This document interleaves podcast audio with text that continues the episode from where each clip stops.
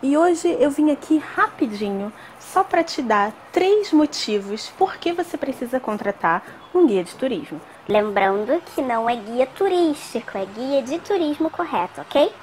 Então, olha só. Primeiro motivo: tempo é dinheiro. Yeah, a gente já ouviu isso em algum lugar, não é não? Time is money.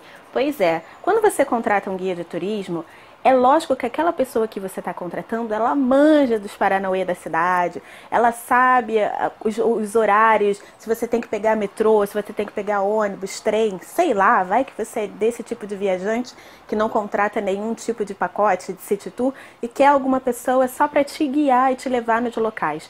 Beleza? Então, ó, tempo é dinheiro e com certeza você vai economizar muito se você contratar um guia de turismo, ok? Segundo motivo por que você deve contratar um guia de turismo. Você precisa parar de ser apenas um turista e começar a ser um viajante. Que tal? Já parou para pensar nisso? Pois é, viajante é aquela pessoa que quer de fato conhecer os locais, quer de fato conhecer a cultura daquele local que ele está visitando a, quer se entrosar ali no dia a dia da cidade, né? Então, um guia de turismo ele é capacitado para te apresentar a história daquele local, a cultura do, do local que você está querendo conhecer. Então, a gente está aqui para fazer esse tipo de trabalho e te apresentar o melhor do que tem na nossa cidade, beleza? E o terceiro motivo por que você deve contratar um guia de turismo é você vai fugir das roubadas. Fato. A gente sabe as melhores coisas para fazer na cidade. E aí eu não estou falando só dos principais pontos turísticos, não. Eu estou falando de manjar mesmo dos Paranauê.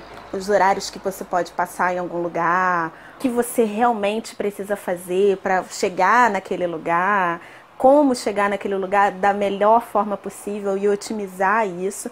Então, assim, se você contratar um guia de turismo, é muito provável que você não vai cair em roubada. Tentei?